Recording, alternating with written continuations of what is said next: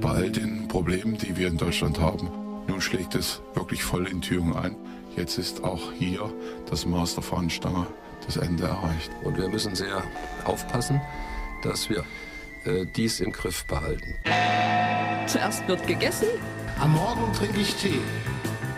Ich mag Leberwurst. Ich adoptiere. So sehe ich aus, ja. Ich bin Deutschschwede. Ich bin nur für Salatsoßen zuständig. Auch äh, die Brennnesseln. Toastbrot. Ein, zwei Knäckebrote. Müsli. Ein frisches Brötchen, wenn die Zeit ist. ist auch hier das Master Fahnenstange das Dann ist es äh, ganz bequem, Kaffee. Tee zu trinken. Naturjoghurt. Nur Kaffee. Viel Mehl. Und es schmeckt mir. Ich glaube, wir können hier in Thüringen jedenfalls beruhigt sein. Wir sind nicht im Brennpunkt. Wir können in Thüringen jedenfalls beruhigt sein, wir nicht, sind nicht im Brennpunkt. Das war damals eine Fehleinschätzung und jetzt äh, werden verschiedene Konzerte gegen veranstaltet, gegen rechts und gegen sonst was und die Betroffenheit ist groß. Wo ist eigentlich Akustika, wenn es um äh, Rock gegen rechts geht, bei diesen Veranstaltungen, äh, wo man auch Gesicht und Flagge und sonst was zeigt? Äh, und, äh, da, da, da, frage ich, wo ist King Roman und wo ist ja Morgen Star bei solchen wichtigen Veranstaltungen, äh, lieber King Roman? Das wäre doch auch mal wichtig für eine Band, eine, sich zu einer politischen Aussage hinreißen zu lassen, oder? Ja, erstmal guten Morgen. Guten Morgen. Guten Morgen. Also, na, politisch sind wir ja eh schon immer gewesen. Ich meine, man muss jetzt nicht auf jeder Veranstaltung gegen rechts äh, teilnehmen. Bei uns in den Verträgen steht schon drin, dass der Veranstalter dafür zu sorgen hat, dass keine äh, offensichtlich rechten Leute mit äh, im Saal sind. Ansonsten wird das Konzert abgebrochen. Wir haben Konzert auch schon abgebrochen, als Reichstagsfahnen da rumgerannt sind. Manchmal ist es auch so, vielleicht trauen die Veranstalter sich gar nicht, uns zu fragen, weil Mhm. dann eine gewisse Ernsthaftigkeit dann äh, nicht, äh, also nicht stattfindet für die Leute. Wer weiß. Wir hätten ja auch gespielt äh, in Jena. Also ich hätte es gemacht, theoretisch. Ja, wir waren ja in der Nähe an dem Tag. Ja. Ähm, trotzdem habe ich ein ungutes Gefühl, dass, äh, dass wenn man dann ein Podium für Politiker bietet und äh, sich ähm, SPD, CDU, andere Politiker dann auf die Bühne stellen und äh, die Betroffenheit groß ist und ähm, da ist da nicht die Gefahr, dass dann auch ähm, Bands und, und Musiker äh, dann ein, ein Podium für Politiker bieten? Äh, oder wie, wie, wie, wie handhabt ihr das? Macht ihr grundsätzlich was mit, mit Parteien oder mit politischen Organisationen zusammen? Ja, also wer uns kennt, wir werden jetzt sicher keine Parteien aufzählen, aber wer recherchiert, der weiß, äh, okay, die haben schon für die Partei und für die Partei schon mal gespielt, äh, aber da schließen wir auch Parteien definitiv aus, wo wir das nicht machen. Also von daher haben wir schon eine kleine äh, Richtung, die wir Also für SPD können. und Grüne würdet ihr schon spielen oder, oder was? Wir auch schon, ja. Ja. Also es, es geht jetzt auch nicht darum, dass wir da Parteimitgliedschaften haben oder sowas oder diese Parteien äh, generell unterstützen. Also wir haben immer dann für äh, eine Partei gespielt, wenn wir es gerade für wichtig äh, euh, empfanden, dass diese Partei äh, jetzt eben auch ein, ein, besseren, ein besseres Podium bekommt.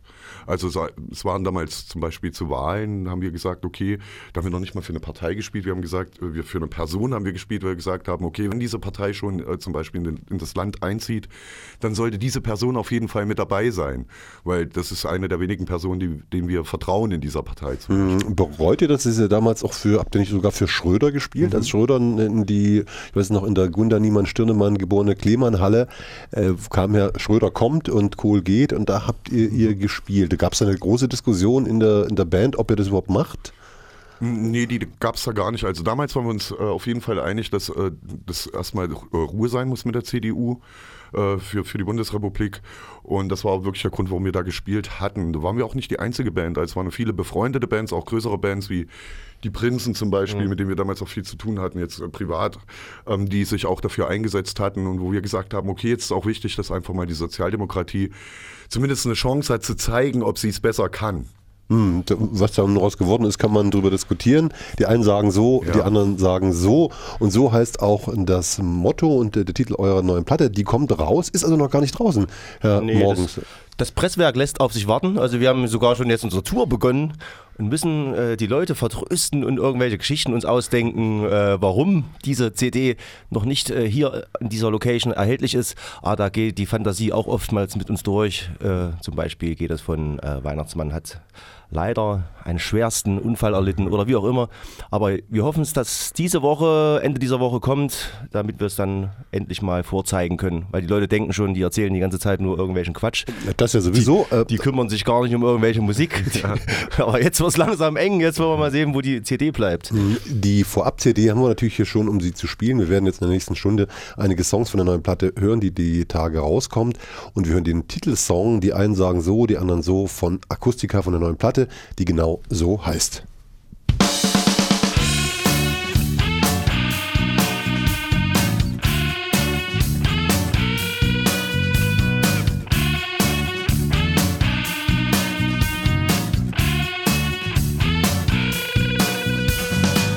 Der neue Song von euch ist gut gemeint und nett, doch es fehlt was. Du sagst, fürs Radio ist er viel zu lang, der Inhalt kommt nicht richtig raus, wer braucht das? Von Prodigy der Rhythmus und gitarrenmäßig müsste es wie beim Stones sein. Und mit der Attitüde von dem Sänger kommt ihr nie und nimmer in die Charts rein.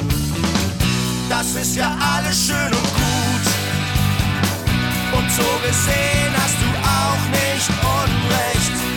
Das ist ja alles richtig, aber trotzdem kannst du so oder so sehen.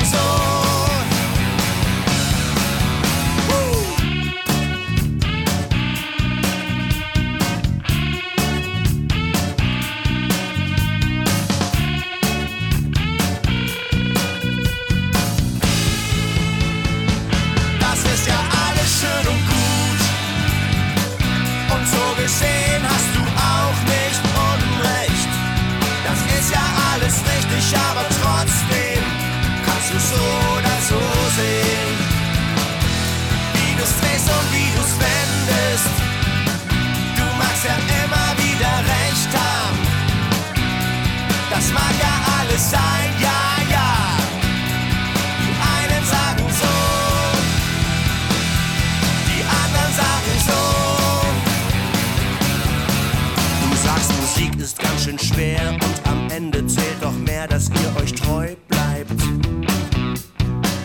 Und der Erfolg, der große Durchbruch kommt doch eh erst eines Tages, wenn ihr tot seid. Na, das wollen wir ja wohl nicht hoffen, äh, denn äh, die werden noch eine Weile leben. King Roman alias Roman Pastuschka und Mr. Morgenstar alias Stefan Morgenstern von Akustika. Die beiden sind hier im Studio und sind natürlich nicht allein. Akustika ist größer und hat auch Zuwachs bekommen.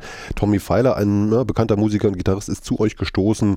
Kert, äh, Stefan Kert ist auch noch da und äh, dann ist er nicht der Schlagzeuger nicht zu vernach Lynn äh, Dittmann äh, ist Akustiker. Ihr seid äh, in dieser Besetzung wie lange zusammen, äh, Roman?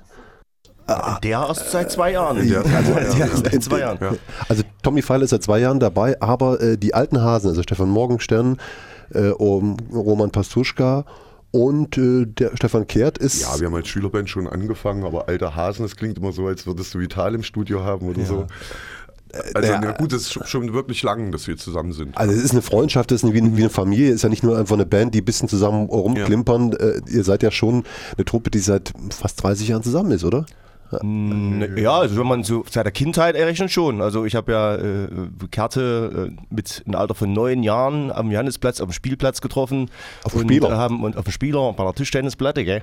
Und haben dort uns stolz erzählt, wer irgendwie Gitarre spielen kann und we- wessen Eltern halt Musik machen und so weiter. Und da sind wir uns, äh, ins Gespräch gekommen. Der stieß dann im Alter von zwölf, glaube ich, äh, zu uns in die Schule.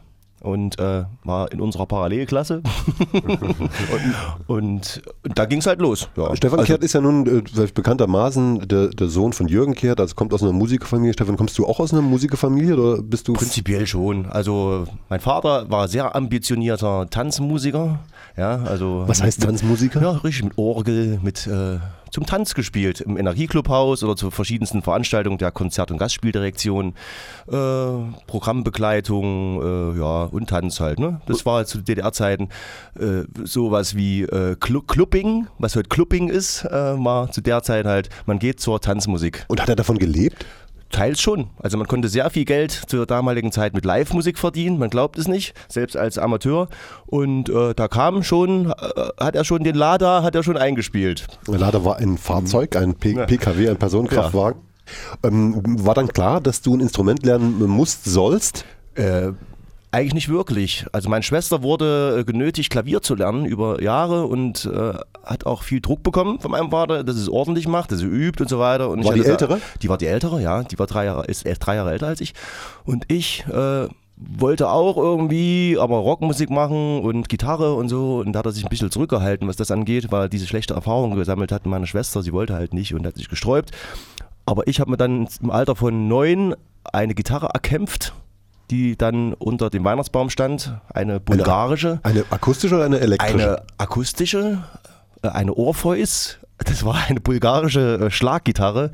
Was ist eine Schlaggitarre? Äh, Die hat ein bisschen eine Form von einer Jazzgitarre, hat aber einen großen Resonanzkörper und äh, sieht ein bisschen cooler aus als so eine normale äh, Konzertgitarre mit Nylonseiten, sind Stahlseiten Die drauf. waren so orange, gelb, Ja. blau. Mein erster war ja auch eine Orpheus. Ja, Hm. heute nennt man es Sunbirth.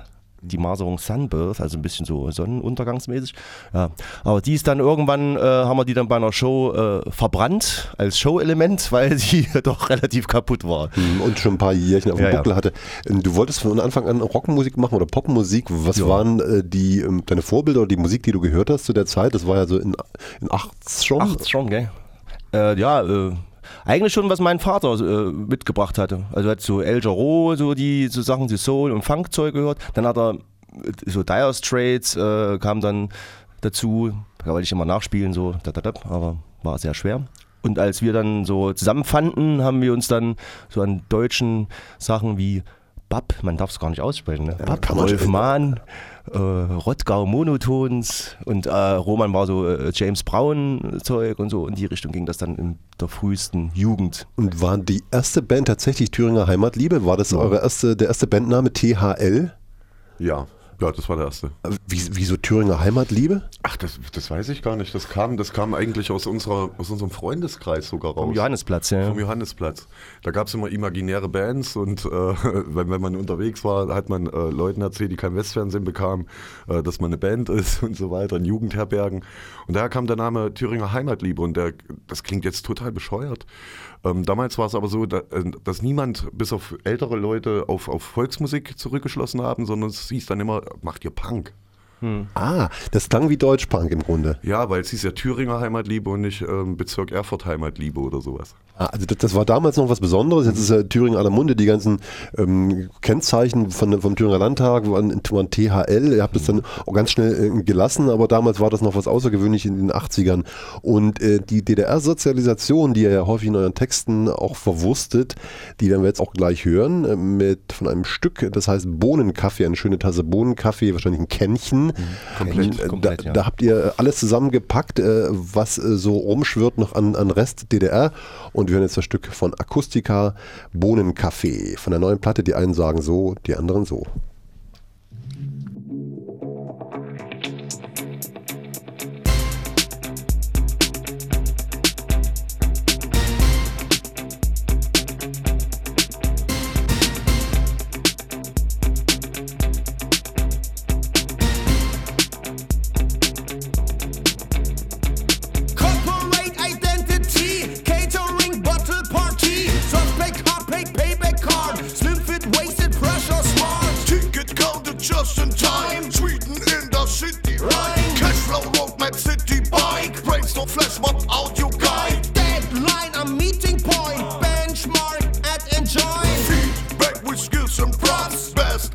Blue international, sir, national. Coffee to stay or coffee to go. Und jetzt ein Kännchen und ein Schnitzel Wiener Art, gefehlte Ziel.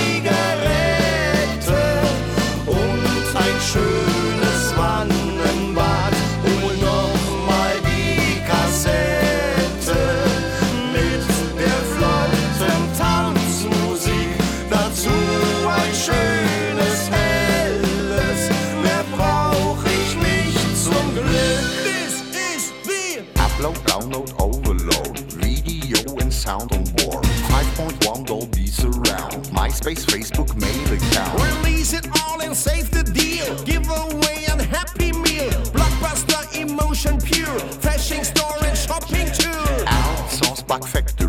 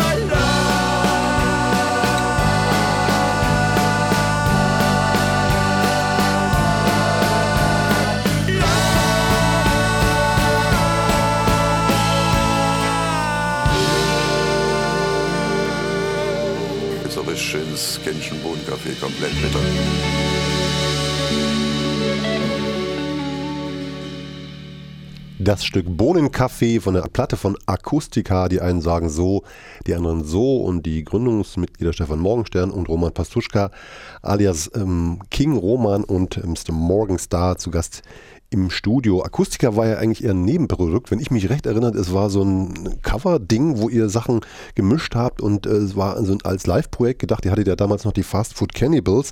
Hättet ihr gedacht, dass ähm, Akustika im Grunde eure anderen Bandprojekte äh, ablöst? War das äh, die Idee oder hat sich das einfach so ergeben, Stefan? Hat sich ergeben. Man muss wirklich sagen, man ist ja immer ambitionierter in seinen eigenen Bandprojekten. Äh, da sind die Träume noch größer als äh, bei den Projekten, wo man halt irgendwas nachspielt, auch wenn es jetzt verfremdet ist, wie auch immer.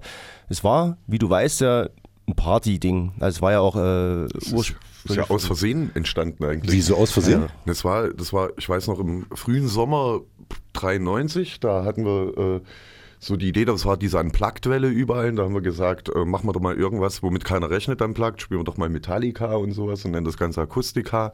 Haben dann auch zwei Mucken ausgemacht, den Gotha und den Bad Langensalza.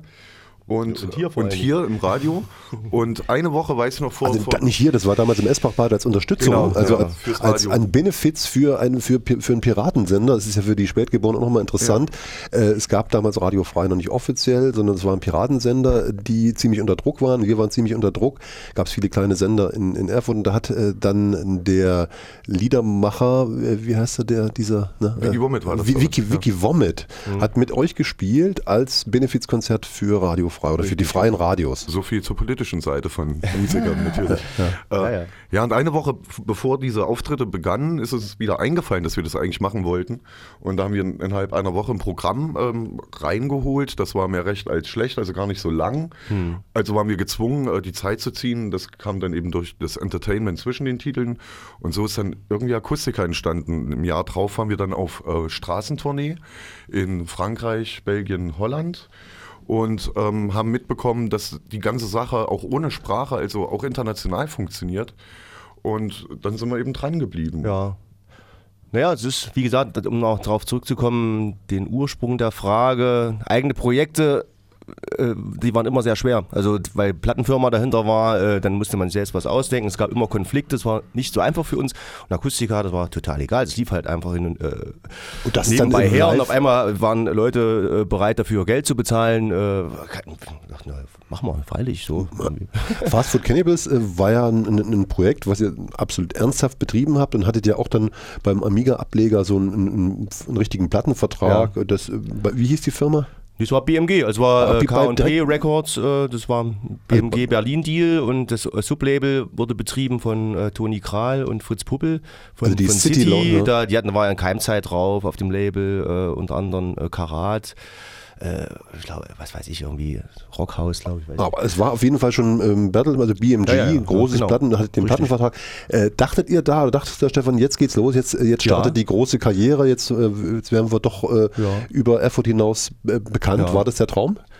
Ja, das war, äh, sage ich auch, gewissermaßen auch ein bisschen Realität, weil wir auch dran gearbeitet haben. Es war ja nicht nur der Traum, sondern wir sind ja auch getourt. Äh, wir haben äh, uns einen Arsch aufgespielt, wie man so schön sagt. Äh, auch die ganzen Promotion-Sachen mitgemacht, Plattenproduktionen gemacht. Es war ja schon so angelegt, dass man schon äh, auch Geld wieder einspielen musste mit einer großen Hörerschaft, was äh, natürlich auch bedeutet, dass man einen gewissen Bekanntheitsgrad erreicht. Äh, ob das jetzt hier große Rock'n'Roll-Träume waren oder so, das wage ich jetzt zu bezweifeln, aber es war auf jeden Fall eine ernsthafte Sache. So. Und da, an der Ernsthaftigkeit der Sache ist die Sache auch dann äh, zugrunde gegangen. Inwiefern? Ja, weil dann so äh, Geschichten kamen wie, ihr müsst so werden, ihr müsst euch so verkaufen, ihr müsst die Songs so anlegen und das, was ihr bis jetzt gemacht habt, funktioniert nicht. Ihr müsst bei der nächsten Plattenproduktion die Sachen anders machen. Wir hatten dann keine Lust drauf oder wir konnten es einfach nicht, äh, weil wir uns unter Druck gesetzt gefühlt äh, hatten und ähm, wollten dann aus dem Plattenvertrag aussteigen. Das ging wieder rechtlich nicht, also mussten wir uns umbenennen und da war die ganze Geschichte eigentlich schon äh, gestorben. Ihr hättet euch umbenennen müssen oder habt ihr das gemacht? Wir hatten es dann kurzzeitig umbenannt, ja. Wie hieß die Space da? Aholic hieß das mal kurzzeitig, äh, das Projekt, aber es auch jetzt lange nicht, äh, nicht lange äh, funktioniert hat. Ja. Wer wollte euch denn da reinreden, nur mal zu verstehen, wie das damals in der Plattenindustrie lief? Kam da ein Manager von BMG hat gesagt, Mensch, der, das muss etwas poppiger klingen oder inwieweit wollten die euch da reinreden? Naja, es ging, man wertet halt diese ganzen Misserfolge ähm, äh, aus, die man hatte mit der ersten Plattenproduktion. Äh, es wurde halt wenig Geld investiert. Man hat sich halt darauf verlassen, okay, die Band muss es aus sich selbst schaffen, was natürlich richtig ist, aber für uns halt nicht so funktioniert hat. Das heißt, die Plattenverkäufe waren nicht besonders toll. Und dann macht man sich natürlich Gedanken als äh, Plattenfirmenchef, was eigentlich nur Puppel und Kral waren in dem Fall. Und die beiden Leute konnten natürlich mit unserer Art Musik, weil die ziemlich hart war, hart angelegt, äh, nicht so viel anfangen und sagten, okay, ihr müsst mal ein bisschen poppig, poppischere Sachen machen, wie dies oder jenes. Und wir haben es dann versucht, so ein bisschen nachzuempfinden, was sie da wollten von uns. Aber es hat für uns nicht funktioniert. Also wir haben uns dann gezopft im Proberaum und es gibt dann halt, es gab halt Theater, deswegen, ja, und Unzufriedenheit, dann stieg der Erste aus und dann äh, war das Das dann war damals dann Kettenreaktion. ne? Also, äh, nee, Roman war schon eher weg, da war schon, schon vor der vor der ganzen Plattensache weg. Und der Also- Bassist stieg dann aus irgendwie und dann war es dann schon für uns Fritz eigentlich schon Puppel erledigt. und Toni Kral waren ja, sind ja im Grunde auch Legenden von, Ja, ja. von, von, von City, Absolut. aber die waren dann irgendwie uncool oder Absolut, nee, nee, die haben es nicht die haben es einfach falsch verstanden. Sie wollten einfach junge äh, ostdeutsche Musik äh, fördern und so als äh, Artist Rooster so in ihrem Konzept äh, anbieten den Leuten. Das heißt, es hat ja funktioniert mit, mit Insta-Bagdables damals, die auch da waren. Es hat funktioniert mit Keimzeit, die waren zwar nicht jung, aber es zählt, sage ich mal, zu einer jüngeren Generation als jetzt Karat oder City. Äh, und da hat es funktioniert. Aber in unserem Fall hat es halt nicht, ist nicht aufgegangen, weil wir irgendwie nicht diese, diese Osttradition hatten, in dem Fall. Also auch nicht dieses studentische, nicht dieses äh, äh, mittelalterliche oder sonst was. Das hat bei uns nicht Da funktioniert. könntet ihr eigentlich so, also jetzt so im Freundeskreis äh, von Beziehungen her ganz froh sein, denn Roman, du bist damals ausgestiegen bei Fast Mhm. Food äh, und, und jetzt seid ihr wieder zusammen. Eigentlich äh, könnte man sagen, war es ein Glücksumstand, dass es mit Fast Food Cannibals nicht so geklappt hat, oder Roman?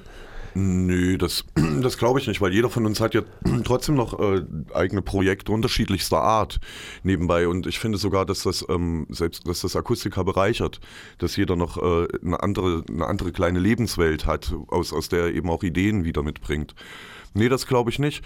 Aber was interessant eben war, also wir waren ja deswegen nicht auseinander, Akustiker hat sich ja parallel dazu gegründet Ah, okay. gehabt, äh, war diese Beobachtung, äh, wie das funktioniert, auch mit der Plattenindustrie. Mit dem Business. Mit dem Business, ja, dass Musik äh, so ana anarchistisch, wie es manchmal auch auf der Bühne ist und so, äh, aber trotzdem auch ähm, als Geschäft nur funktionieren kann. Also wenn man, wenn man äh, was damit erreichen will, muss man sich trotz, trotzdem disziplinieren.